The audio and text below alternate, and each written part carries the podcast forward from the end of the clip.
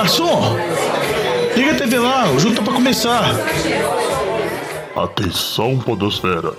Vai começar NFL de Boteco. Bem-vindos a mais um NFL de Boteco, seu podcast preferido sobre futebol americano. Eu sou o Thiago de Melo e hoje tem aqui comigo o Diogão Coelhão. Tudo bom, Juvenil? Tudo bem aí? Vitor Oliveira. E aí, jovem? Tranquilo? Eu tô bom também. E hoje a gente tem de volta, primeiro ele aqui nos estúdios com a gente. Que careta é essa, Tô Batatinha? esperando você me chamar, ué. Flávio Batata. Falei, jovem. Na verdade, ele sempre esteve, mas a gente grava na casa dele, né? É, mas às vezes eu tava na rua vadiando. Mentira, É. eu tava estudando. Isso aí, Batatinha que tava muito agarrado com os estudos deles, mas agora arrumou um tempinho pra gravar com a gente. Então, muito feliz com ele de volta aqui. Você não pode fazer uma careta dessa, me assusta, porque quando você não tá no estúdio, a gente nunca sabe se tá dando certa gravação ou não.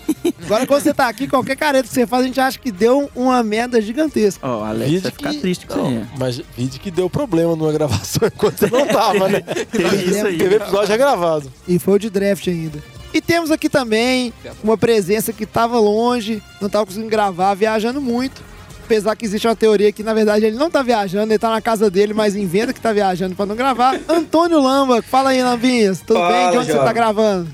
Salvador, dessa vez novamente aí. Não tô em BH, não fiquem falando que eu estou aí. Gosto do convívio Você de tá- vocês. você tá no Buritis. Mas, ô, não tem assunto, né, velho? Tem que ficar sem participar de alguns programas aí, né? Vocês que ficam enrolando aí, inventando assunto, aí fica difícil participar, velho. Vou cortar o Lamba. Se você não tem assunto, não vão falar assim, não, que a gente tá fazendo programas ótimos, numa fase realmente que é meio sem assunto, mas a gente vai entrar agora na pior fase, que é a fase que realmente não tem nada. Não, e nisso é porque o Lamba tava nos Estados Unidos, né? Em vez dele tentar fazer a entrada de lá, ser um insider, assim, ver alguns treinos, um Falta de minicamps. proatividade, né? É? Falta nitidamente falta de proatividade, Não como tava a nada, Tata disse. é. Não tava nada, a gente vai fazer uma regra. Pro Lamba gravar, ele vai ter que mandar a location no WhatsApp. Online. É, pra gente ver de onde ele tá. Se ele estiver fora, a gente deixa ele Na gravar. capa do episódio um cantinho assim, ó. É, pra saber. Mentira. Mas é isso aí. O programa de hoje, a gente vai trazer o seguinte tema para os nossos ouvintes, Diogo. A gente vai falar. Primeiro... Draft! Não, draft chega. Draft foi embora. The Giants! O Giants nós vamos falar. né, Aê! O Giants é o assunto da temporada. Mas antes a gente vai fazer o nosso giro de notícias e depois vamos falar. Você não falou que a gente ia falar no programa. Eu vou falar agora, né, Diogo? A gente vai fazer o, o giro de notícias e a gente vai falar de dois assuntos. Primeiro, aproveitar, né, emendar umas notícias que tivemos essa semana sobre os general managers que estão aí na berlinda, que o assento tá quente, se essa temporada o time não for bem, provavelmente vai perder o emprego. E aproveitar para falar também, tradicionalmente, igual a gente faz todo ano, dos head coaches que estão estreando, a situação que eles vão encontrar nas suas equipes. Certo? Então é isso aí. Antes de começar, fala aí pra gente, Diogão. Você que agora assumiu esse papel, como é que os ouvintes podem fazer aí pra interagir com a gente, né? Dar uma moral pro podcast. Mandou uma carta. É O isso. Agostinho Bretas. Eu tô brincando. É NFL de Boteco, boteco com U, arroba gmail.com. O e-mail pra rede de contato, se vocês quiserem mandar alguma coisa, mandar sugestão. Ou então pode entrar em contato também pelas redes sociais do Instagram, Twitter, Facebook, sempre arroba NFL de Boteco, boteco com U. Mas também pode mandar carta. É, você conseguiu o endereço. Caixa postal, né? A gente tem que ter a caixa postal da NFL de Boteco. Manda pra Telepizza legal que eu busco lá. É, é uma boa ideia. Mas é isso aí, vamos começar o programa que tem muita coisa pra falar. Então vamos lá pro nosso giro de notícias. Quebrando notícias. E depois dessa vinheta maravilhosa do Diogão, mostrando toda essa capacidade de tradução da maravilhosa língua inglesa. Eu quero ver você traduzindo mais termos da NFL durante o programa, hein, Diogão? Quero ver sua Jovem, capacidade. É impressionante a capacidade que o amor à minha língua nativa É isso mesmo. Tem que abrasileirar a NFL. tem que. Inclusive, é aquele velho dilema, né? Tem que é muito bom, né? Tem, Tem que, tem que. Que de- tipo assim, o Não, Você já cara mandou também a NFC. Você mandou N- NF Sul? NFC. Tudo mesmo, velho. Mas é isso aí, ó. A primeira notícia que a gente traz hoje é uma coisa que eu tenho certeza que o Vitor, o nosso torcedor do Eagles aqui do NFL de Boteco, ficou muito feliz, que foi a extensão do contrato do Carson Wentz, menino de ouro dos Eagles. Agora, mais do que nunca, né? Porque com o Nick Foles fora, foi pro Jaguars. Não tem mais discussão de, ah, Nick Foles, é, Carson Wentz. Realmente o projeto é em cima do Carson Wentz. E o Eagles está mostrando o quanto ele está investido no seu QB de franquia, né, Vitinho? É exatamente isso. Acho que a decisão foi tomada, foi acertada.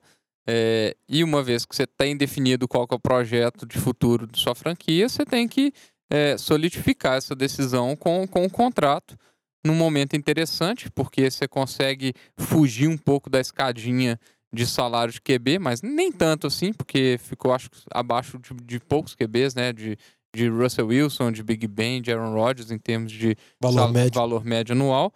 Mas eh, eu acho interessante, foi um- uma extensão razoavelmente longa, de quatro anos, para um QB que já mostrou eh, a sua alta qualidade, né? Tem tudo para ser um QB de franquia, mas a gente vai sempre ter aquele questionamento. Ah, ele é durável, ele vai jogar os quatro anos por causa dos problemas de lesões. Mas, de qualquer forma, acho que a decisão é- era a única decisão a ser tomada eh, em, cima, em cima dessa escolha de ter o seu QB de franquia, né? Isso é a toada da NFL. Você tem o seu QB, você investe nele, paga ele e tenta construir seu time ao redor dele. Não, e eu acho que o Eagles também aproveitou o momento de baixa da sequência de lesões doentes para, vamos dizer assim, oferecer esse contrato agora em vez de porque ele já tinha proposto a, vamos dizer assim, a extensão do quinto ano, porque ele foi um pick de primeira rodada. Talvez o Eagles pudesse esperar para ver essa temporada, mas se ele tivesse uma temporada muito, boa Muito e tivesse boa. números próximos da temporada dele, que ele foi quase um dos cotados para ser MVP, provavelmente o contrato dele iria lá para cima, seria um dos Exatamente. mais caros. Então acho que Philadelphia resolveu antecipar. O Carson Wentz é o futuro da franquia mesmo, eles vão apostar, eles já, já apostaram no draft quando eles fizeram trocas para subir para a segunda escolha e selecionar um QB que não jogou em grandes universidades, era mais um projeto mesmo do que realmente um QB que tinha mostrado, vamos dizer assim, fita mesmo na universidade. Então eles já tinham decidido, ele já mostrou coisas, vamos dizer assim, em campo por Filadélfia. Eu acho que fez a aposta certa mesmo, pegou um descontinho, por mais que não foi tão barato, mas sempre economiza um pouquinho em termos de salary cap. Em relação a isso, a gente vê que não é nenhuma surpresa, né? Esse contrato Carson Wentz. Que, se não me engano, acho que ele tá um pouco abaixo aí de alguns outros contratos na NFL, mas tá muito próximo do, do topo, né? Acima de 30 milhões anuais. É, o que a gente vê todo ano é isso, né? QBs aí, até a gente viu o Derek Carr, que a gente vê uma qualidade muito pior que o Wentz, conseguiu também quebrar essa barreira aí de salários do topo. Matt Ryan todo ano também, que toda vez quando renova também consegue quebrar a barreira, sendo um salário mais alto. Eu acho que isso não é nenhuma surpresa mais na NFL. Eu acredito que o que a gente viu de diferença nos últimos anos aí foi o contrato do Kirk Cousins, né? Foi assim, 100% garantido. Então acho que isso daí é uma exceção, que a gente dificilmente vê em muitos contratos. Eu acho que outra exceção que vai acabar acontecendo no futuro, que eu acho que Aaron Rodgers não conseguiu, Russell Wilson não conseguiu, talvez o Mahomes possa conseguir isso, é atrelar o salário dele a um percentual do salary cap do time. De modo que no ano seguinte, quando o salary cap aumentar, automaticamente seu salário já aumenta. Então acho que talvez o Patrick Mahomes seja um quarterback que consiga fazer essa mudança aí no, no estilo do contrato de quarterbacks aí, por conta de todo o potencial dele, né? É, isso aí a gente tem que acompanhar o, como é que vai ser a questão dos próximos anos, até porque o, acho que foi o Vitinho que chegou a comentar em alguns programas para trás, a gente tem aí um, um novo acordo entre a CBA, que chama, Isso. o, a comissão lá, né, o, a- o sindicato dos jogadores, por Ah, assim sigla dizer, CBA. e NFLPA. CBA é o contrato, o É o acordo contrato. chama CBA. Então, A mas tem um, vai ter um novo né, acordo entre jogadores e liga e já começa aquela especulação de greve. Tem que ver como é que as regras do jogo né, vão ficar, porque a gente sabe que o que manda nisso aí é o dinheiro, esse contrato todo. E só para fechar essa questão dos quarterbacks, uma movimentação, vocês bem comentaram, foi interessante, o Eagles se antecipou, porque a gente sabe que tem alguns QBs aí que estão né, chegando em tempo de contrato. Os dois principais seriam o Dak Prescott, QB do Dallas Cowboys, e o Jared Goff, QB do, do Los Angeles Rams, que são dois aí que devem receber ótimos contratos também, né? Apesar de ser QBs um pouco questionados, né, Diogo? Deve, mas igual o Wentz você podia questionar em termos de lesão, acho que qualquer um deles você pode questionar. O Goff, ele pode afirmar que ele foi a primeira escolha do draft. no mesmo ano que o Wentz foi selecionado. Ele teve números muito bons no início da temporada passada, mas ele teve uma queda muito final e os playoffs dele foram muito ruins. Mas provavelmente o Rams vai pagar uma bagatela para manter ele. Mesma coisa, Dallas deve pagar uma bagatela para manter o Dak Prescott. Aí eu acho que pode gerar mais questionamentos. Mas Dallas geralmente cos- costuma manter seus atletas preferidos, eles costumam pagar muito para isso. Eu acho que eles vão acabar seguindo a escadinha. O que vai diferenciar muito, acaba nesses contratos, é a parte salário garantido, um pouquinho de bonificação. Aí pode ser lá, o terceiro mais bem pago, o quarto mais bem pago. Mas vai ficar mais ou menos nesse alcance que o alcan- que o Wentz conseguiu. É, isso aí a gente vai acompanhando. Parece que tanto Cowboys quanto os Rams vão esperar o- essa temporada ainda para decidir. Eles não estão tão certo quanto os Eagles, né? De que tem o, vamos dizer, o QB do futuro na mão. A gente acompanha para ver como é que isso aí vai se desenrolar. Agora, um- uma outra notícia que a gente não pode deixar de falar foi do acordo, né, do, do Gerald McCoy, o provavelmente o, o melhor free agent que o free agent que tinha sobrado aí, né, que que estava no mercado no momento, defensive tackle que era do, do time do Diogão, né, é, o Tampa Bay Buccaneers, assinou um contrato de um ano com o time do Panthers. Vocês, vocês acharam assim? Foi uma boa um- uma boa escolha para o jogador e para o time. O Panthers tinha essa necessidade realmente de ter fôlego na sua linha defensiva. Vocês acham que foram uma, foi um bom assinatura ou não? Ah, eu acho que é uma boa assinatura. Igual eu falei, o McCoy ele, ele apresenta bons números pressionando o QB. Talvez não, não em termos de sec, mas em termos de hurries. Tanto que ele consegue, vamos dizer assim, dificultar a vida do QB. Os números dele com relação a marcar o jogo terrestre não são tão bons. Mas acho que a Carolina tinha uma necessidade com relação ao pass rusher. O McCoy pode, vamos dizer assim, reforçar isso. Óbvio que já é um QB veterano. O contrato é apenas de um ano, mas eu acho que acaba, vamos dizer assim, foi bom para os dois lados. O McCoy vai ficar na mesma divisão que ele estava jogando antes, vai enfrentar a Tampa outras vezes. Acho que acabou sendo bom para ambos os Tá times. suprindo ali uma outra peça velha que foi o Julius Peppers, né? Eles estão rodando Rodando idosos. jogador de linha velho. E nessa temporada a gente não tem nem de perto os dramas da temporada passada em relação a holdouts. Não vamos ter aí Le'Veon Bell a temporada toda fora. Mas uma ausência importante nesses training camps mandatórios, né, os mini camps mandatórios que estão ocorrendo agora, foi o offensive tackle dos Redskins, que não se reportou, né, falou que ele que está tentando, né, conseguir um, um novo contrato, mas vem de anos difíceis aí, né, é, estando dentro e fora de campo por conta de lesões. Então é uma ausência importante, né? É um ano que tá tranquilo em relação a essa questão de, de jogadores fazendo pressão nos seus respectivos times, né? Ah, em termos das novelas que a gente tinha na temporada passada, principalmente do Le'Veon Bell, que é uma novela que se estendeu a temporada inteira, de se ele voltar, quando ele ia voltar e etc. Também é porque eu acho que o Pittsburgh deu uma diminuída no número de divas que eles tinham lá e diminuiu um pouco as novelas na NFL. Mas com relação ao Trent Williams, eu acho que é uma situação que o Washington deve se preocupar, porque ele é um dos melhores left tackles da liga. Assim, ele é muito constante, joga muito bem, e que o Washington, como tudo deve ocorrer, deve utilizar um QB calouro nessa temporada, por mais que tenha a disputa atual de Casey Keenum e do Dwayne Haskins, o Dwayne Haskins tem tudo para ser titular, e é óbvio você colocar ele com um left tackle mais experiente um- um- e ter uma linha mais segura, você facilita muito o desenvolvimento desse QB. E o Washington vive tendo problemas de lesões. Esses- essas lesões até são um ponto de discórdia com relação ao Trent Williams, que ele acha que ele não recebeu apoio suficiente do time, por isso que ele quer um novo contrato, ele quer ser trocado, ele quer sair.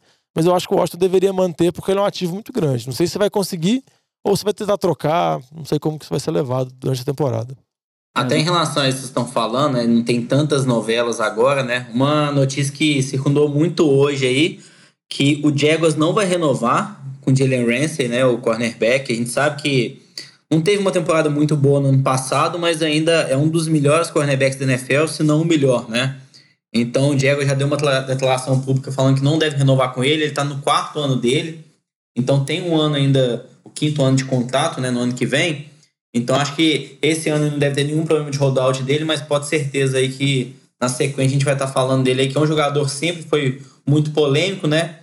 E com já essa decisão do, do Jaguars aí de não renovar, acredito muito em parte por conta disso, né? De polêmicas que vem extra-campo que a gente sabe que acaba atrapalhando bastante, né?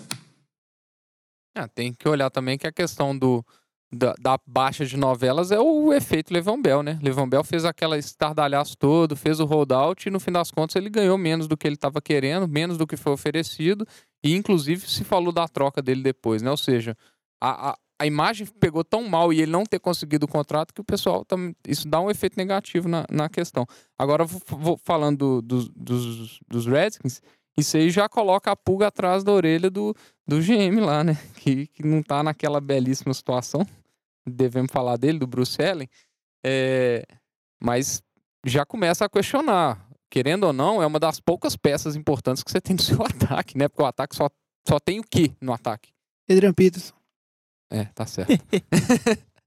Falando em rotação de velho. E o, que, e o seu QB calouro. Né? É. E você quer. Você pensa o- os times com QB calor, com, com os QBs, sempre querem valorizar e proteger seu, QB, né? Senão vira um, um Andrew Luck da vida, esse tipo de coisa.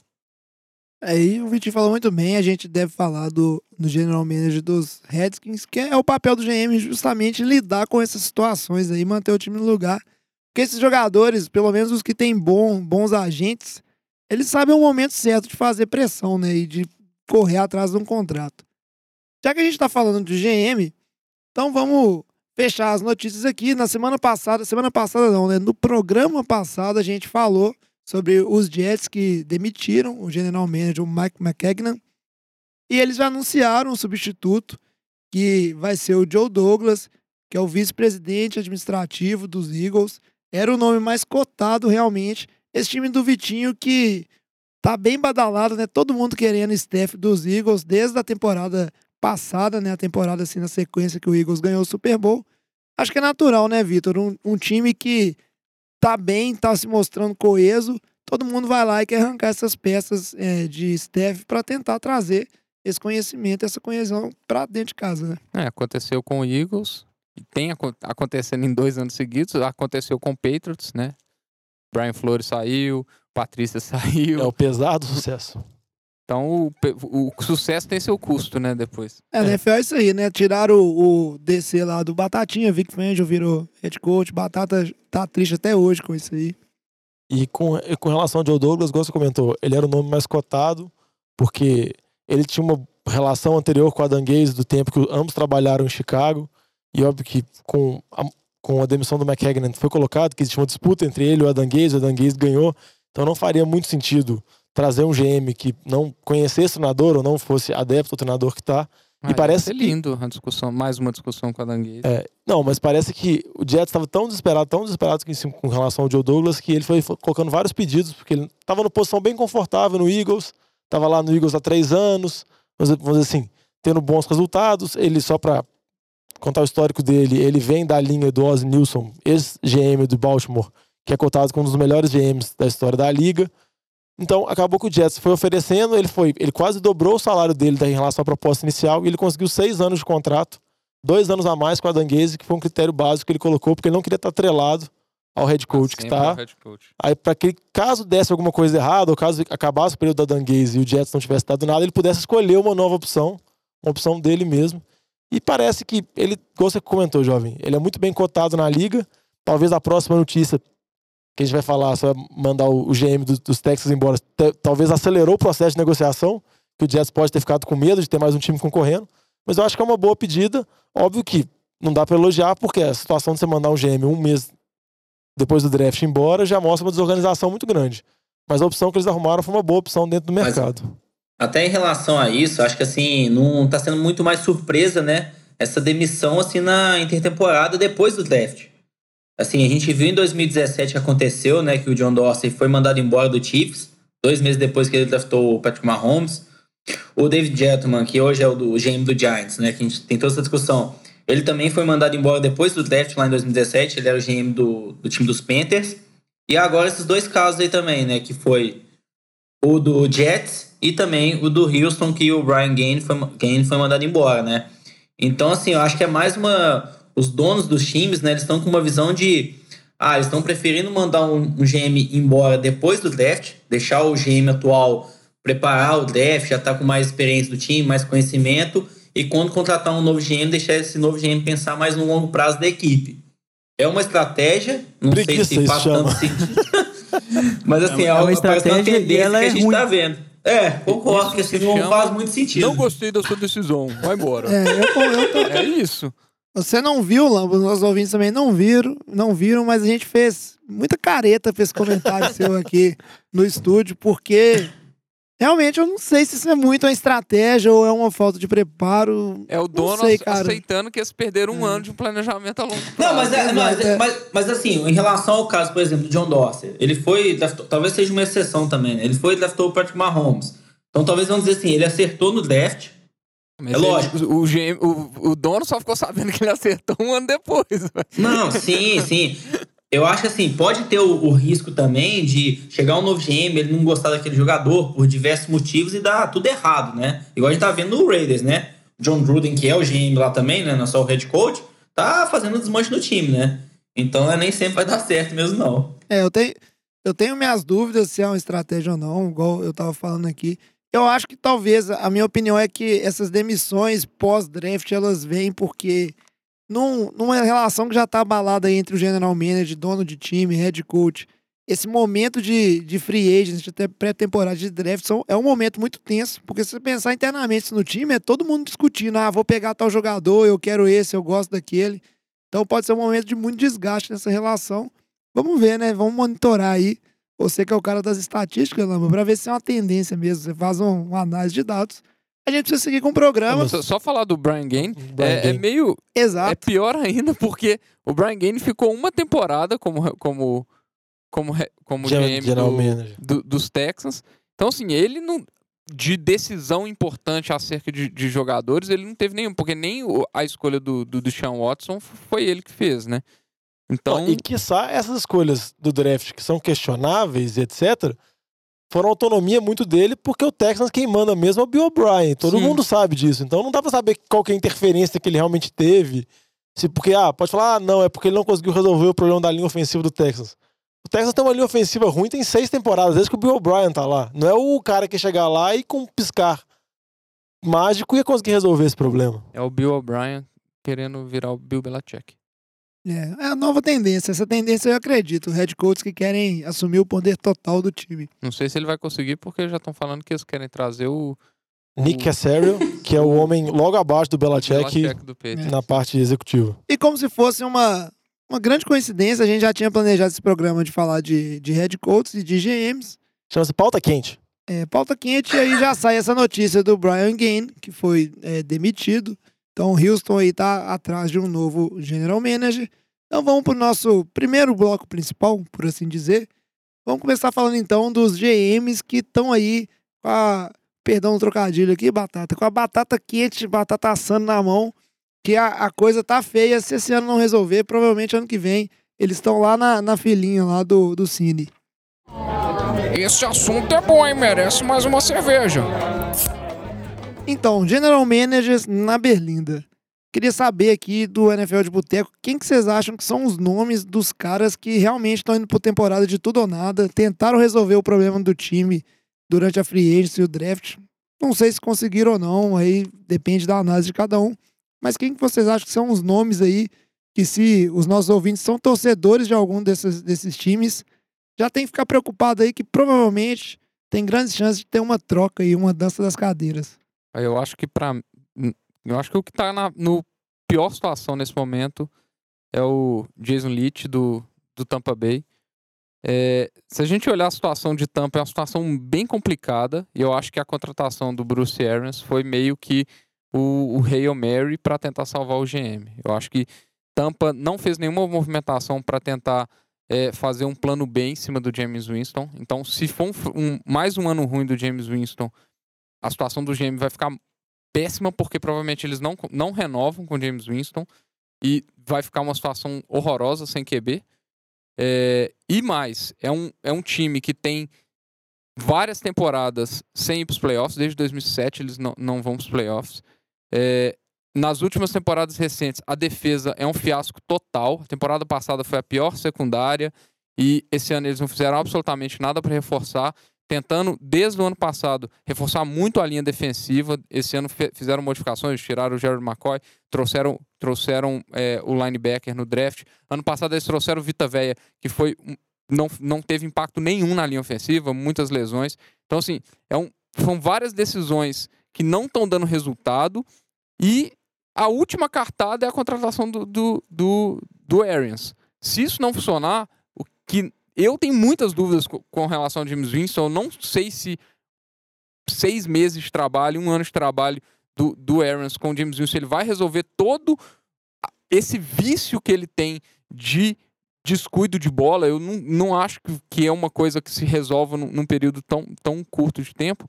Eu acho que a situação do, do, do- de Tampa é bem, é, bem delicada. E eu acho que nessa situação é mais fácil estourar em cima do GM do que do, do técnico, que já tem um respaldo, já tem uma carreira, já foi. É, saiu da aposentadoria. Saiu né? da aposentadoria para vir, ele duas vezes o melhor técnico da NFL já.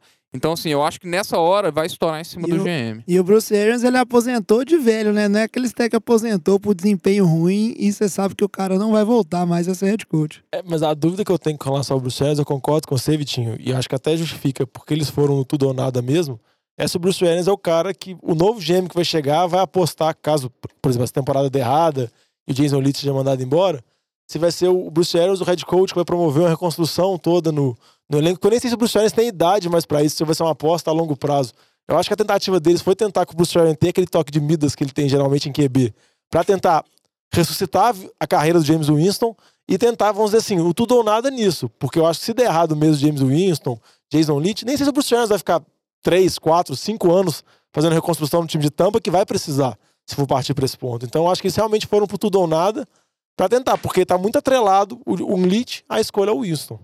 É, eu só, não sei se o time de Tampa, Diogão, acredita que essa reconstrução seria de três ou quatro anos, porque eu acredito que existe uma convicção em Tampa que para o time funcionar basta o James Winston funcionar. E a? E a defesa, defesa. fazer qualquer coisa. Isso, porque as mas a- últimas temporadas ela não fez nada. A defesa, é eu uma acho que- da NFL. Exatamente, mas eu acho que a visão em cima da defesa do próprio time de Tampa, e eu vejo até de muitos especialistas que não, não é um, um desempenho ruim que se justifica no papel. É uma coisa que você vê em campo, mas não é uma defesa que tem, vamos dizer assim, é, peças muito ruins para estar tão abaixo igual tem estado.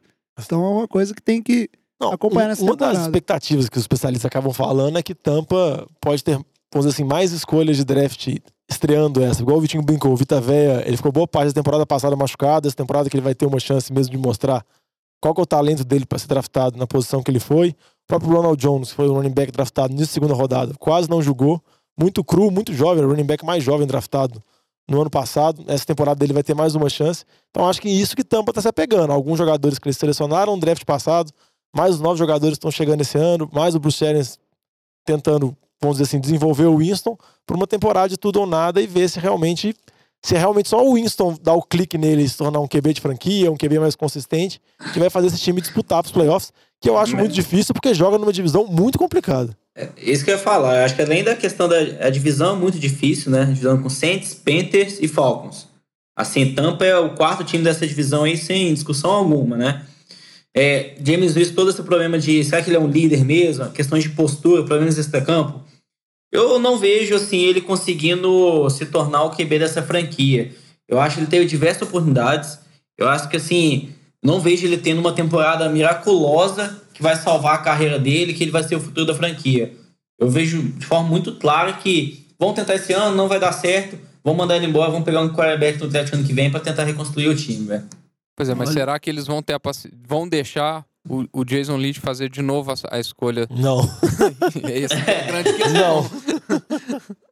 Essa que pra mim é a grande, a grande questão. hein?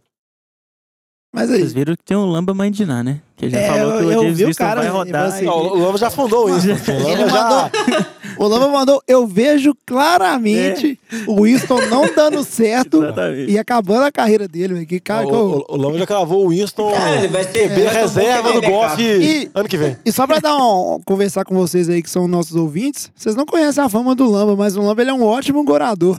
Teve uma vez que o Vitinho tava indo embora pra casa mais cedo, não sei se foi o Vitinho, Lamba falou assim, você vai chegar em casa, vai acabar a luz. E você não comigo. vai, com o Eu Diogão. prova. É, você não vai jogar não sei o quê. Aí acabou a luz mesmo, cara. O Lama é poderoso isso. Ele tem poder aí na, no- nas pragas que ele roda. Eu, mas eu torço pelo sucesso de James Winston, eu não torço contra ninguém, não. Não, deixa Não, eu praguejar um sucesso. GM aí. Não, você não torce não, cara. Olha o que você falou. Você falou assim, eu vejo eu claramente o não fracasso. Você já viu, você já sabe o que vai acontecer. Não Você é já viu possível. claramente. Mas vamos sair um pouco do Bucanias. Alguém tem mais algum GM aí que acha que. O Lama quer praguejar o do, de Arizona. Steve Kine. Não joga essa que praga não- aí. Não, não, não, não é pra gajar ele, não. Eu acho que assim, ele tá numa situação que. Assim, eu acho que dos GMs é o que tá sendo mais discutido, né? Porque teve o draft do Josh Rosen. Durante muito tempo ele ficou falando: não, Josh Rosen é o nosso quarterback, vai ser o nosso quarterback titular. Só que teve, fez todas as declarações, aí contratou o Kingsbury, né? O head coach, que veio do college, que é uma aposta. A gente sabe que treinadores que vêm do college nem sempre vão dar certo na NFL, né? E foi nesse ano, o que, que fez com o primeiro pick que eles tinham? Draftaram o Kyler Murray. E trocaram o Josh Rosen com Miami. Então, assim, no draft passado, acho que foi, não sei se foi top 10 o pick, que foi o Josh Rosen. E nesse ano, no pick número 1, pega o Kyler Murray, desiste do Josh Rosen, que é você mesmo que decidiu draftar ele. Então, assim, é, é, é difícil ver, pô, será que o Murray é bom? a- Ele mudou tanto de um ano pro outro a decisão, o GM? O Murray é muito melhor que o Josh Rosen? Quando começou Mock 10, que os analistas falaram, ninguém falava do Kyler Murray ser, tipo, pick número 1, ser um pick no começo do draft. Todo mundo jogava ele mais para trás. Aí depois que viram que a Arizona tinha interesse dele, muito por conta do Kingsbury, que no college, antes de ser contratado, né, falou que se ele tivesse o primeiro pick, ele pegaria, pegaria o Murray. Então, assim, o que a gente viu no final das contas é, o Kingsbury chegou, ele tinha um amor pelo Kyler Murray, viu o Kyler Murray como um ótimo jogador e fez a aposta. E o GM tá aceitando essas duas apostas aí, tanto do head coach como do quarterback. É muito arriscado. É, a gente vai ver esse ano qual que vai ser o reflexo disso, né? Mas é, é- esse daí. Eu não vou falar que não vai dar certo também, não, porque esse daí eu acho que é mais no 50% aí. Tá Mas você pra queria falar que não vai dar certo, né? Não, mas, ó, eu queria Boca falar. de pântano. Não, só queria falar, eu concordo com você, mas você tem que concordar também que ele tá numa situação melhor do que ele tava ano passado. Porque se você pegar esse período ano passado, ele tava preso e suspenso pela NFL. Por causa de isso alcoolizado. Agora, agora ele tá nessa vantagem, ué. É, tipo, não Ah, basta, que que não tem, basta cara- o cara pegar dois QBs top 10 do do draft seguidos. Ele ficou suspenso, O cara resolveu beber e dirigir. Mas ver ele tava triste e precisou beber, né? Não precisava dirigir. Mas, Cara, mas- É, mas até em relação a isso, só para fechar aqui, é, ok, ele teve esse problema aí na posição de quarterback, mas e o resto do time, né? Quem que ele tem lá de receiver? Ah, não, tem o Fitzgerald que ainda tá se mantendo, ótimo. David Johnson, um ótimo running back. A defesa, falta diversas peças na defesa, né? Todo ano a gente vai falando que o Patrick Peterson, Patrick Peterson vai ser trocado. Então, assim, faltam algumas peças na defesa ali também para ser um time competitivo. A gente vê claramente que a Arizona não é um time de playoff ainda, né? É um Patrick time Pe- totalmente reconstrução. O- Isso é ótimo com o novo head coach e o novo QB, né? Mas vamos ver se o GM vai ter fôlego aí por parte do dono para também continuar lá, né? É, o Patrick Peterson, que se me lembro bem, está suspenso, né? Ele foi pego no, no exame antidoping da NFL. Eu acho, Lamba, eu concordo com tudo que você falou. A única coisa que eu tenho um pontinho a acrescentar é que eu acho que em relação ao Steve Keim, é, essa aposta que ele tá fazendo, mais do que uma situação, eu acho que a situação dele é ruim, concordo com você, mas eu acho que ele tá fazendo uma aposta que ele tem que fazer para tentar salvar o cargo dele, porque um ano mediano, tipo, ele não tem a confiança de Arizona para reconstruir o time. Então ele tá apostando nessa reviravolta que se der certo, ele é o cara que fez e fica. Se der errado, ele sai. Eu acho que não tem mais espaço para ele ter um ano é, devagar, uma reconstrução lenta com tudo isso que vocês falaram. Agora, mudando de time aí, alguém quer falar? Eu tenho um cara aqui que eu quero falar mal dele. Quer falar primeiro? Giants. Não, eu quero falar primeiro, porque você não vai falar desse cara. Eu queria falar mal do John Elway. Eu o John- falar dele. Então, mas vou eu vou falar. O John Elway é um cara que ele me incomoda muito. Porque. É, eu achei que você fala do Giants, você fala do Giants no outro Não, programa. não, eu não queria falar do Giants. Então deixa eu tava falar, deixa eu falar de. David aqui. E vocês dois aí. Ó, o John Elway, cara, ele é um, um cara que ele tá um tempo vivendo das glórias passadas aí. Ele foi contratado como general manager, mas ele parece mais um grande político do que um, um cara assim que tem a- as malícias ali de administração da coisa. Ele é vice-presidente de operação de futebol. Ele tem dois cargos. Pois é, é um cara, né? Fora uma Acumula. figura histórica do time. Isso, é uma figura histórica. Ele foi quarterback É pelo uma Denver. Broncos, quem não sabe, ele ganhou tipo dois Super Bowl e ele era um ótimo quarterback mesmo. Já tá no Hall da Fama inclusive, né? Ele, cara fantástico, mas é um cara que vive mais de nome. Eu acho que ele só teve anos é, ruins em Denver. Não vejo nada ali do que Denver teve de bom sendo construção direta dele. a grande missão que ele teve em Denver sempre foi a questão de trazer um QB de franquia, né? Que seria o QB igual ele foi no time de Denver, o QB de muitos anos no time. Não fez isso. Ele tem o mérito que ele trouxe o Peyton Manning, que trouxe o Super Bowl para Denver, que tinha aquela defesa monstra, mas também não foi o Elway que montou aquela defesa. E aí continua nisso. Ano após ano ele drafta um QB que, que não resolve. E ano passado a gente teve Case Keenum lá para alegria do Lama em Denver. Esse ano a gente tem o Joe Flacco, que também não é a solução. Ele gosta de QB grandes com braço É. forte. Então muito se discute. Eu, eu acho que a situação do Elway já é uma situação que o prestígio que ele tem dentro da franquia não é o suficiente para manter ele lá. E realmente, se for um ano aquém do time do, do- dos Broncos, é, a chance é grande dessa franquia começar a pensar em novos rumos nessa área administrativa do time. Até porque tem um head coach novo, né, o Vic Fangio, que é foco defensivo, mas que tá lá para ganhar.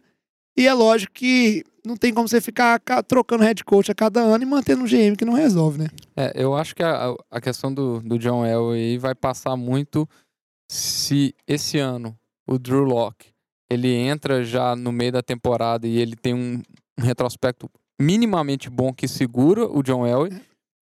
E agora, se o ano que vem for um fracasso a lá Paxson Lynch, a lá Brock Osweiler, É, se o Flávio Trevor, Trevor, também ajuda ele. Trevor Simeon, Brock Osweiler, Paxton Lynch, só que é bem ruim. só Lembrando que o Drew Locke é o quarterback que Denver draftou na segunda rodada, né? É, e do Denver, draft. querendo ou não, bom, eu não sei quanto disso que passa da decisão dele, mas é o nome dele que tá na fila.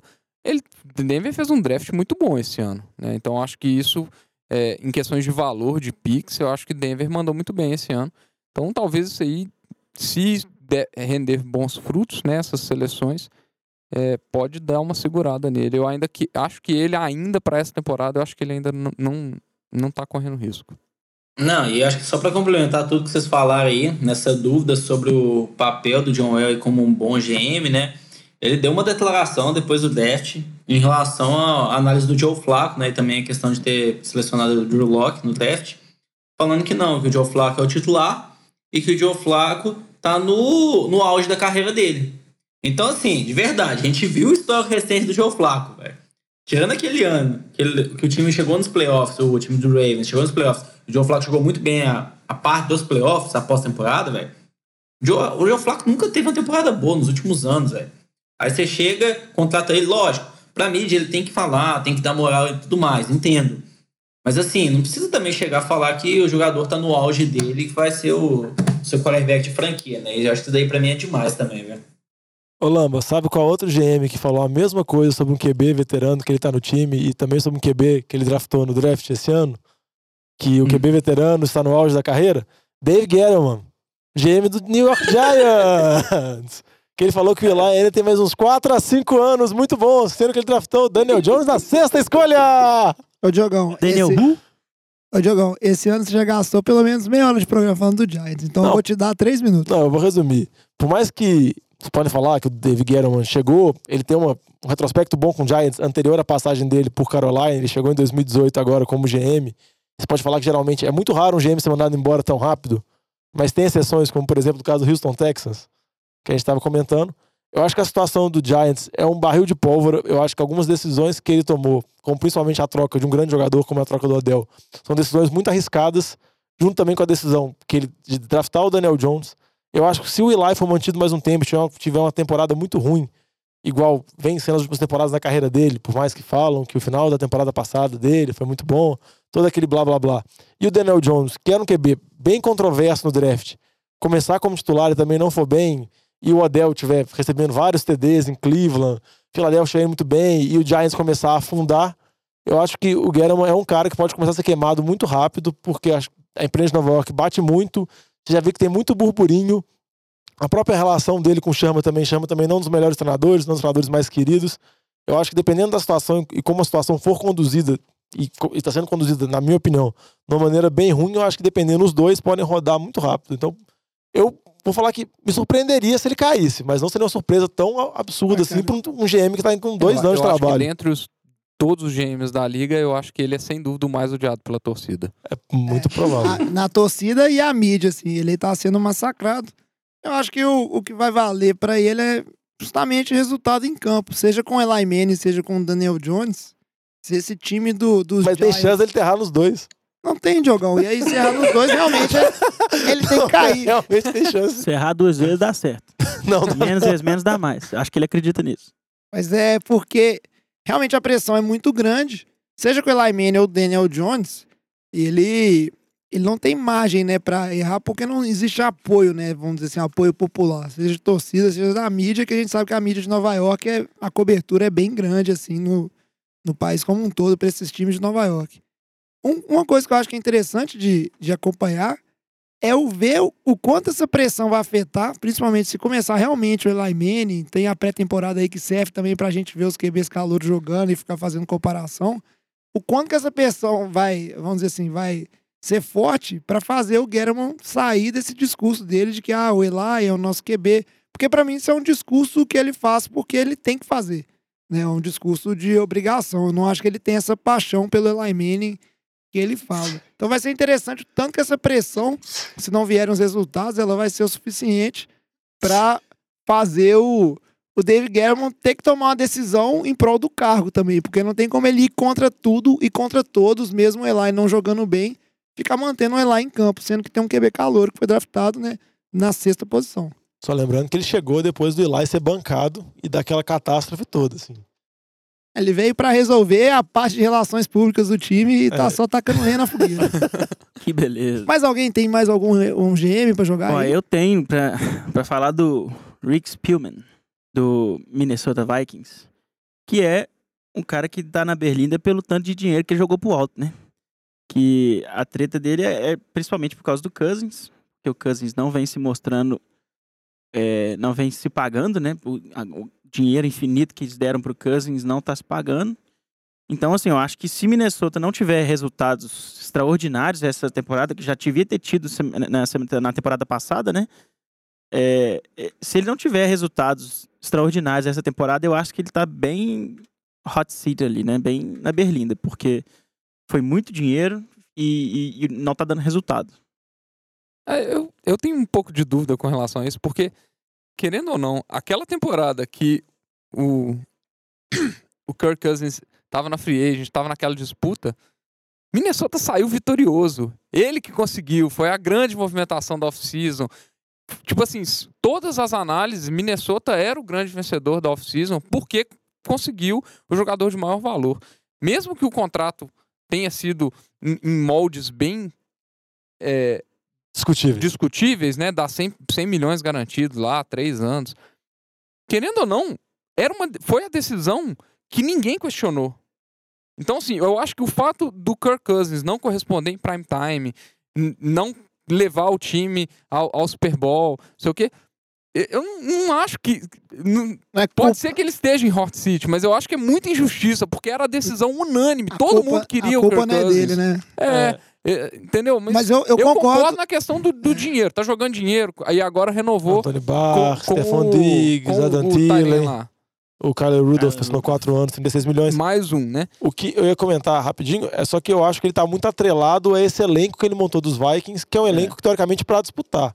Eu acho que se nesses contratos do Cousins nos próximos dois anos, inclusive de vários jogadores que a gente comentou aqui, que ele também renovou e gastou muita grana, eu acho que se passar esse período, que é o período dos Vikings realmente disputar, e os Vikings não conseguir alguns resultados expressivos, eu acho que os Vikings vão tender para algum tipo de reconstrução, porque vão ter contratos muito caros, jogadores já veteranos, aí provavelmente não deve ser ele que deve tocar esse novo projeto.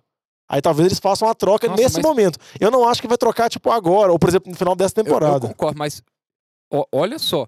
Você tem um, um GM que teve a felicidade de montar um super elenco com jogadores não tão renomados assim. Não foi. Você pega Adam É, Thielen, é, jogadores que foram pega jogadores que desenvolvidos foram no desenvolvidos Minnesota. lá dentro.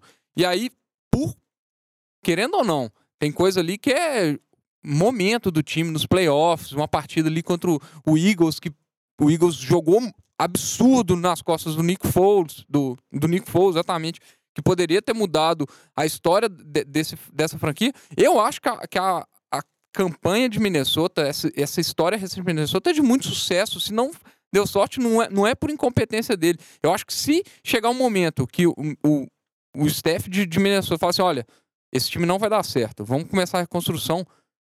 Eu não acho que ele é uma pessoa inadequada para começar a reconstrução. Eu acho que foi uma falha que teve, mas foi uma falha de muito sucesso. É um time que tem um elenco muito forte, que tem resultados bons e das recentes nos, playoffs. Eu não acho que, que a decisão ac- acertada seria a demissão do GM nesse caso, não. É, eu concordo com você, Vidinho. Eu acho que ele teve várias boas decisões e trouxe o que todo mundo achou que era bom pro time. Mas o que eu, que eu queria enfatizar é a questão do dinheiro, assim, igual você falou. É, ele, ele mandou bem, ele escolheu quem ele devia escolher, ele trouxe o Cousins na época, foi uma ótima decisão, etc. Mas em nenhum momento as pessoas deixaram de dizer: caramba, é muito dinheiro, né? Nu. Cara, então assim, eu acho que pode ser que no futuro, se acontece isso que o Diogão falou, que o time não deu certo, etc e tal, eles forem buscar um- uma reconstrução, talvez eles pensem, bom, vamos reconstruir tudo, inclusive o cara que gastou dinheiro pra caralho, vamos tirar ele daqui e vamos botar outro pra, É. pra apostar em outra coisa. Eu, eu acho que a pressão conta, sim. Tem a, tem a parte. um- uma das coisas que tanto é muito procurado, tanto no head coach quanto no general manager, é que ele vira uma das caras da franquia. Então ele é o cara que vai dar entrevista, é o cara que vai aparecer, é o cara que vai levar porrada. Então, inevitavelmente, ele e o Mike Zimmer, o head coach, são os dois que vão se explicar pelo mau desempenho do Vikings se vier.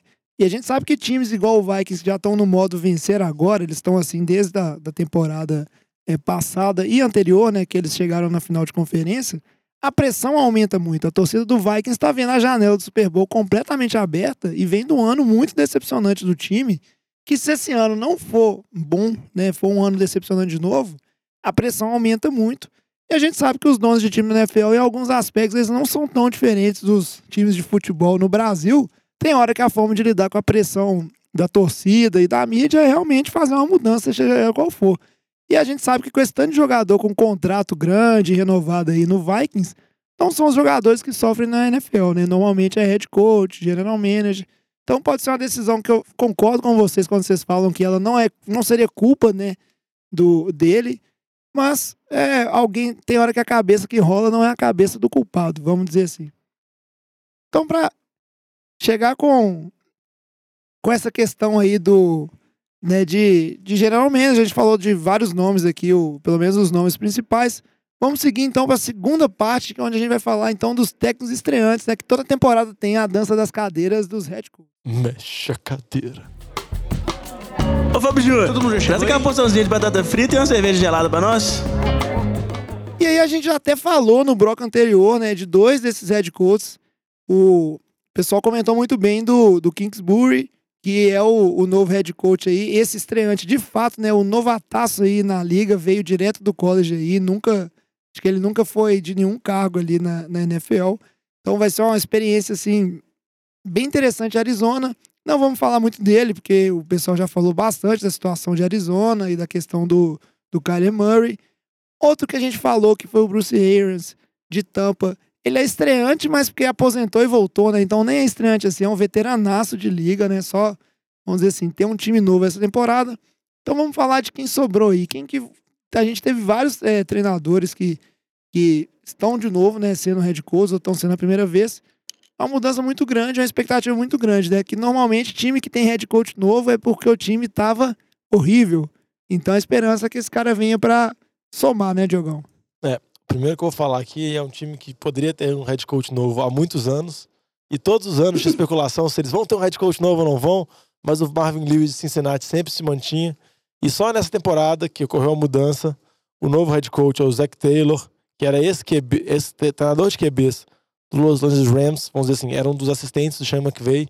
E a gente sabe que uma das coisas mais populares na NFL hoje é ser assistente, é, é ser assistente do Sean McVay, porque todo mundo quer ser o novo, achar o novo Sean McVay. Inclusive o próximo. Não, o não, já galera- levantou o dedo. agora quer achar pra novo falar. Matt Neg, porque o Matt Neg já é o novo McVay já. Não, é, mas, Abraço, mas, beijo. mas todo mundo que trabalhou sobre. todo mundo que trabalhou sobre a linha do Sean McVay, com qualquer cargo, assim, ah. Porque muitas vezes quando você fala que trabalhou sobre. que você pensa, por exemplo, ah, o Matt Nagy, o Matt Nagy foi o play caller de Kansas City com o Andy Reid. Mas o Zach Taylor nunca foi nada, foi treinador de QBs. Tá chegando em Cincinnati, é um treinador novo, uma mentalidade nova. Não sei qual é a ideia de Cincinnati, qual é o plano, se eles vão dar mais, tipo assim, um ano de vestibular pro Andy Dalton. Pra ver se o Zach Taylor consegue, vamos dizer assim, ver o que o Andy Dalton vai fazer. É, ver se passa ou não passa, entendeu? Vamos fazer o Andy Dalton vai fazer o Enem no ano. Nem do, do editor. O Enem, Enem e Andy Dalton. Porque Cincinnati não trouxe nenhum QB, não trouxe nenhuma competição, mas dependendo se o Andy Dalton tiver mais uma temporada dele, do nível médio dele, que geralmente é o que mantém ele, talvez eles, eles achem melhor o Zach Taylor draftar um novo QB e desenvolver um novo QB. Eu acho que é uma situação que chama muita atenção, porque mais de 20 anos que a gente não vê Cincinnati mudando de, de head coach. Por mais que a gente fique brincando, o Marvin Lewis foi o único treinador em toda a história dos Bengals que conseguiu levar os times playoffs, fazer um time realmente ser competitivo, porque os outros foram uma desgraça completa. Mas tem que ver agora o que vai ser o Zach Taylor, se ele vai ser realmente o novo Chama que veio, e se, tem, se realmente existe uma fábrica de Chama que veio, como a NFL quer que a gente acredite. Não, o outro. Tem relação, ah, foi mal. Tem relação a isso, questão do, do Andy Dalton, ele tem mais dois anos de contrato, né? Esse ano e depois 2020. Eu acho que encaixa bem aí com o que você falou, Diogão.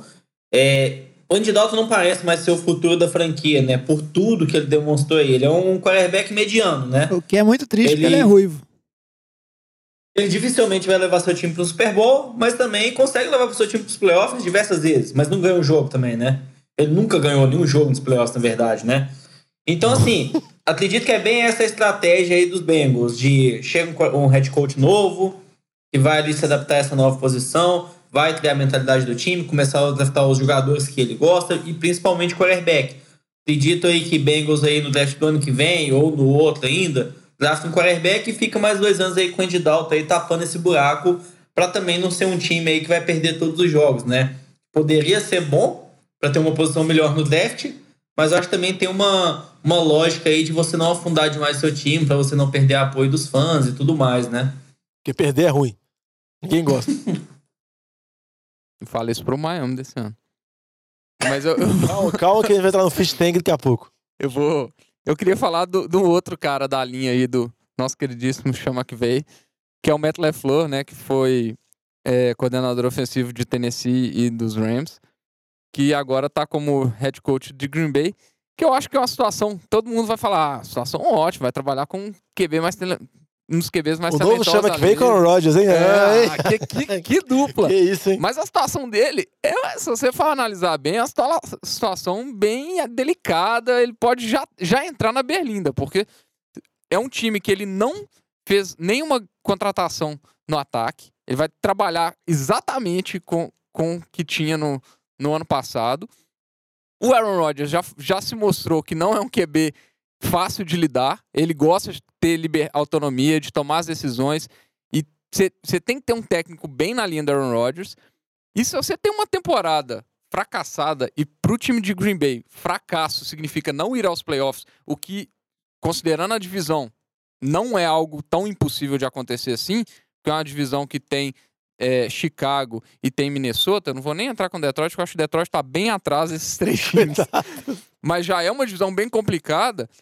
Às vezes, uma temporada ali que você tá perdendo, uma temporada importante da carreira do Aaron Rodgers, que já tá, que talvez já começa a se falar em declínio do Aaron Rodgers, esse tipo de coisa, já pode ser um, um divisor de águas ali na carreira do Matt LeFleur. Às vezes ele, o pessoal às vezes não vai ter tanta paciência com ele assim. Ah, e a gente vai descobrir o tanto que o Aaron Rodgers tá mandando já nos primeiros jogos, porque o Aaron Rodgers ele deu uma entrevista falando que ele gostaria de passar mais a bola pro Davanta Adams, e a gente vai ver se esse percentual vai subir. Inclusive vou draftar o Davanta Adams no Fantasy aí, ó, que vai ser bom demais. E o Vitinho tá falando que o Matt LeFleur já chega na corda bamba, talvez nisso. Uma situação que já não ajuda ele é que ele brincando de jogar basquete com os amigos, ele rompeu o tendão de Aquiles. Então ele tá dando treino agora em cadeira de roda. E a gente sabe que, pela nossa vasta experiência, que isso não dá certo. Vídeo quando o Luxemburgo quebrou a perna quando ele era treinador do Atlético e não dava treinos. O Rincon dava treino, aquele time foi um desastre. Cara, Então, se com o professor Lucha deu errado, cara com o galo no então- velho. aqui é, aqui é, aqui é informação. Mas às Não, vezes é ele, ele fez isso detalhe aí em relação, pra... em, em relação mais a isso, velho. A gente falando das notícias e tudo mais, né? O Diogão vai e fala aí que o cara rompeu um tendão jogando basquete.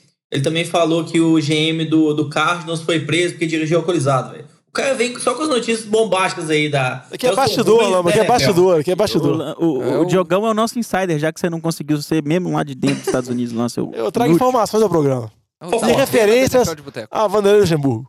Voltando aqui, ó. Vic Fangio. Vou falar do Vic Fangio porque é meu. Saudade. Saudade. Vic Fangio lá em Denver tá com um grande desafio que sempre foi o desafio de Denver, a a não ser quando eles tinham Manning, que é o QB, né? Flaco Um versus, desafio esse. né? Pra decidir lá o que, que eles vão arrumar entre o Flaco e o Drew Locke, que é o calor que eles acabaram de, de draftar. E vamos ver o que, que ele vai arrumar com essa defesa, né? Que tem ali o Von Miller e seus amigos, Bradley Chubb, Bryce Callahan. É uma boa defesa, tem bons jogadores. É, eu acho que precisa de, de, de melhoria em alguns aspectos, principalmente safety, mas eles vão eles vão ter uma boa atuação com o Vic Fangio. Eu acho que isso não é a dúvida. A maior dúvida é que você traz um, um, um técnico, um head coach focado em defesa para um time que não tem ataque bem definido, não tem QB bem definido, ou você vai tancar de defesa, né? Correr com a bola até morrer e, e defesa com, com o Philip Lindsay lá pode até ser uma boa ideia, ou ele vai ter que arrumar alguém para comandar esse ataque bem, bem comandado e achar o melhor dos dois QBs que ele tem ali, né? Só para complementar, Denver também trouxe o Manchak, que é o treinador de linha ofensiva de Pittsburgh, que é considerado um dos melhores da liga. Trouxe para resolver esse problema. E eu acho que a ideia de Denver a trazer esse cara para comandar o ataque era ser o Gary Kubiak, que chegou a praticamente assinar com Denver, tinha sido o treinador campeão com os Broncos na época do Peyton Manning, mas acabou por divergências que ele teve com a diretoria, ele acabou indo para Minnesota. Mas eu acho que a ideia de Denver era trazer um cara muito forte na defesa, dar todo o ataque pro Gary Kubiak, que já tem experiência na NFL, já tem bons números, controlar, só que acabou acontecendo esse problema. Tem que ver agora se o Fangio vai conseguir pelo menos arrumar um QB decente pro time dos Broncos. É, o Joe Flaco aí, boladão, cara. Pode ser. O Joe Flaco, eu já falei isso no programa passado. O início dele na temporada passada com o Baltimore não foi ruim. Nossa, da lesão. Ele acabou sendo lesionando, como aconteceu várias vezes na carreira, na carreira recente dele.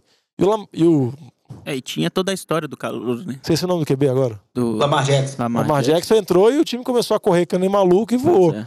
Mas eu acho que o Flaco pode ser uma boa opção. Não igual o Lambo Uma brincou lá que, opção.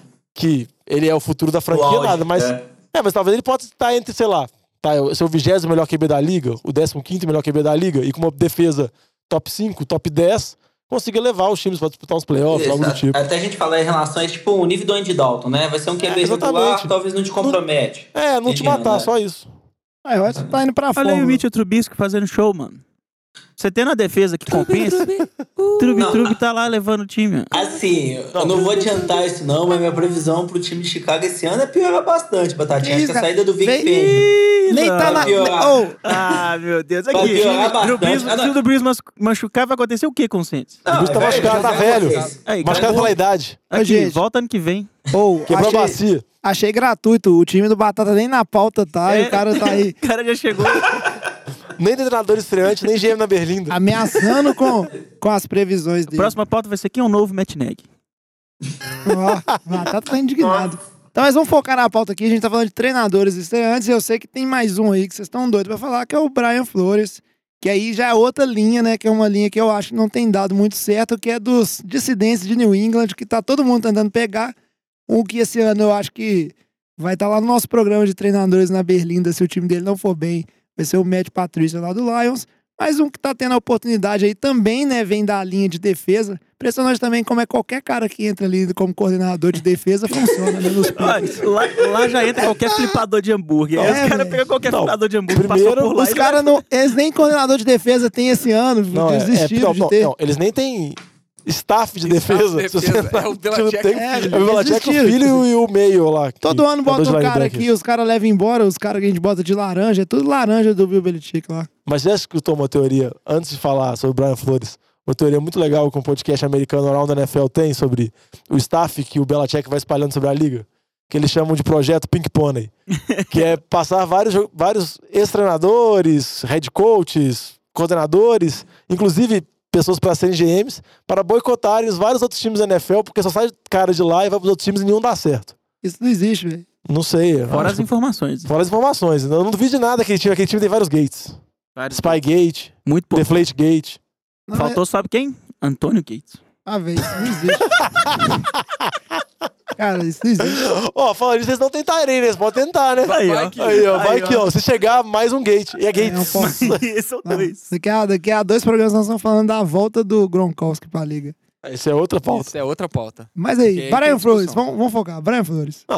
Brian Flores, é, a defesa dos Patriots teve uma temporada muito boa ano passado, principalmente nos playoffs. É uma defesa que, se você analisar, não tem grandes nomes, mas eles sempre conseguem tirar muito mais do que os jogadores podem, coisa que os jogadores já deram na carreira e que geralmente você pode pensar que os jogadores podem desenvolver. Mas a gente sempre fica na dúvida o quanto que isso é o coordenador de defensivo, no caso o Patrícia, que foi para Detroit, ou o Flores, que foi agora para Miami, e o quanto que é o Bill Belichick, a especialidade dele é em defesa. Eu acho que o Flores está chegando numa situação de Miami onde ele está pegando um elenco muito ruim e ele vai ter total poder para reconstruir esse elenco. Resta saber se vai ter tempo, porque vários, vários jogadores veteranos já foram mandados embora, o elenco, igual, igual o Vitinho tava brincando, que vai perder vários jogos. É o mais provável mesmo, por mais que eu não acredito que eles vão perder por querer. O mais natural é eles terem as piores temporadas da liga. E com relação a ele, vai ter a disputa que vai ter de QBs, que é sempre uma disputa interessante, porque é a disputa que envolve o Fitzmagic, que é um QB que é sempre muito legal, dá vários passos divertidos, faz dois ou três jogos excepcionais na temporada e outros jogos horrendos. E também o Josh Rosen, que foi o QB draftado para Arizona no ano passado, foi chutado de Arizona. Pode chegar em Miami, às vezes Miami pode ir muito bem, draftar um outro QB ano que vem e Josh Rosen ser chutado de novo. Josh Rosen ser perseguido por essa maldição. Mas nossa, você tá rindo, você duvida disso, Lamba? Não, duvido não. É bem provável isso. Será? Por quê? Não, porque se Miami tiver a pior campanha, tiver escolha número um, e tiver um QB voando no college, o Tualulo lá, de Alabama, o Havaiano lá, vai ter de novo uma, uma raiva muito grande sobre o QB que vem, etc, etc, que ele vai mudar o, o futuro da franquia. Aí vai acontecer o quê? Drafta e chuta o Josh Você Rosen. chutaria Não, é Miami até- como a é- pior campanha dessa Não, até temporada? se a gente pensar, Eu o acho que é um dos, foi, um dos bons. é, ele foi trocado por uma escolha de segunda rodada esse ano, né? Então, assim, não foi nada tão expressivo que você poderia desistir depois, né? Não, nada. Não teve nada a- atrelado assim, nada desse tipo. Mas você comentou o quê? Não, só perguntei se você achava mesmo que Miami era um bom candidato pra pior time da Não, eu temporada. acho, eu acho que é porque. Não, é- um é- candidato. É, porque é um time que, se você olhar, você vê, que, você vê que tem problemas na linha ofensiva, tem problemas na linha defensiva, o corpo de recebedores é fraco, tem essa dificuldade de QBs. E, e, tipo, essa é a receita para um time desastroso. É, Vai levar dois tamancos do Patriots. não vai sempre ganhar em casa do Patriots. Não, esse ano não vai ganhar Ele dos Patriots. ganha ganha do Patriots. A não ser que joga na semana 1 Ano ou pa- semana 2 contra os Patriots, que o Patriots um geralmente. ganhou. Na Aonde? semana 4, se não me engano. Aí, Então, aí se for na semana 4. milagre de Onde, Miami? os- onde os Patriots estão quase de bye naquele primeiro mês de temporada e o Fitzmagic tá voando, aí talvez ganhe. Você tá, Mas se for tipo na semana 10, semana 11, pode jogar em Miami, na Lua, em Marte, vai tomar tamancada. você tá menosprezando o milagre de Miami que aconteceu. Para de pôr milagre em tudo, velho. Milagre tá foi de Minnesota, Case Keenum, né, Lamba? É na segunda rodada aí, viu? Segunda Aí, rodada. aí tem Vai muita chance, porque Aí, o. Fitzmagic vai titular, é realmente... mancada. É, isso aí é um, É, é um, é uma- é um bom zebra. Aí vai ganhar um jogo feio do Jets, outro jogo feio do Exatamente. Bills. Eu acho que Miami não vai ser o Mas é último. um time-. O que, o que eu acho que de Miami existe uma intenção, e aí vai ser até interessante essa questão do Brian Flores, o tanto que ele vai compactuar com, com isso, é que no início, né, pelo menos durante a, Free Agency, era muito falado que o time de Miami essa temporada seria o time que tentaria tancar, né, fazer aquela tática Fish de Tank. perder mais jogos para ter uma boa posição de draft. A gente sabe que o único time que executou isso com maestria até hoje foi o time dos Colts, É porque o Peyton quebrou o pescoço. que pegou o Andrew Luck. e normalmente não acontece tão fácil assim, mas vamos ver que é fato que Miami é um time em reconstrução. É. Mais algum treinador ficou fora da lista? Acho que não, né? Passamos por todo mundo. Então vamos, Passou por todos. Só se olhar a pauta, você percebe que você marcou vamos todos. pro encerramento do nosso programa. Ô galera, nós estamos fechando a cozinha, vocês vão querer mais alguma coisa? E o programa de hoje a gente já tá bem estourado no tempo. Falamos Já de tô estourada. É, volta estourado. vó? Vó? Não é não, Não? cara. Nossa, que não, que pervertido. Isso, isso não é coisa de falar pra sua avó, não. Alô, vó? Já no começo da música ele fala isso mesmo. É, Alô, vó? é, essa É música vó, da avó, é velho. Acho que é Vó, volta estourado, velho. Que É isso? vó, Que isso? é vó, de avó. Véi, a, a avó Que é. A avó é moderna, velho. Não é que coisa Bom- que. Bom falamos explicando. É vó de avó. É isso aí. É, velho, volta estourado. Velho. sempre com informações Sem preconceito precisas. que é uma senhora de idade, ela não pode ver que o neto tá estourado. Que isso, cara. Não, pode. Ela é uma pessoa jovem. Não é porque ela é velha que ela é privada de coisas, não. Acho que esse papo de boteca aí vai pro. Eu acho que isso é bom. É. Mas eu Se sei. a capa do programa hoje vai ser o Ismael. Que isso, cara. Tô perdido nesse programa É agora. uma avó assim, ó. Eu, eu fiz uma avó dançando aqui, já que não deu Pra pra. vocês que não viram. vocês que não viram a gente. Vocês que não pra vocês que viram. não estão na live, que não tem live. Mas o, o tempo de programa já vai meio estourado. Novaes bombando. A gente não vai fazer o papo de boteco. Falando nisso, onde tá Israel Novaes? Muito tempo que eu não escuto música de Israel Novaes. O Tio levantou uma pauta aí. Olá, mas é que você escuta muito sertanejo? Você sabe pra onde anda Israel Novaes? Ah, velho, tá fazendo um show num canto aí, interior, velho. Esse cara perde, fica menos famoso, vai fazer show só interior, velho. Ah, não, obrigado, Lamba. Pronto, terminou a sessão sertaneja? Não, porque eu acho que muitos ouvintes podem ficar com a mesma dúvida que eu tive. É, o cara brotou na hora. E vocês, esclareceram a dúvida? Não. Então nem devia ter trago no programa, se vocês não têm informação. Mas isso aí, ó, o tempo vai andando. A gente não vai ter o papo de boteco, foi isso aí mesmo que aconteceu, porque não vou render outra pergunta, mas gostaria muito de lembrar para vocês, nossos ouvintes, que o, o papo de boteco é uma sessão livre e que vocês podem mandar perguntas e temas para serem discutidos, eles tendo a ver com o programa ou não. Se for uma pergunta é, interessante, que dá uma discussão boa, a gente vai trazê-la para o programa com certeza. Então, entre em contato e entrar em contato como? É através das nossas redes sociais, arroba NFL de Boteco, Boteco com U, seja Instagram, Twitter, Facebook, ou mandando um e-mail para nfldeboteco.gmail.com. Posso falar uma coisa? Pode. Alô, você de Limeira, 14 de junho, Israel Novaes, 2019. Aqui tem informação, rapaz! Sexta-feira, rapaz. É isso aí. O que, que, é uma- que que é uma pesquisadinha no Google não, não resolve hoje em dia? É, você de aí, venha prestigiar, volta estourado. É, fica essa informação aí pra quem tá querendo saber onde é que o Israel Novaes vai tocar, né?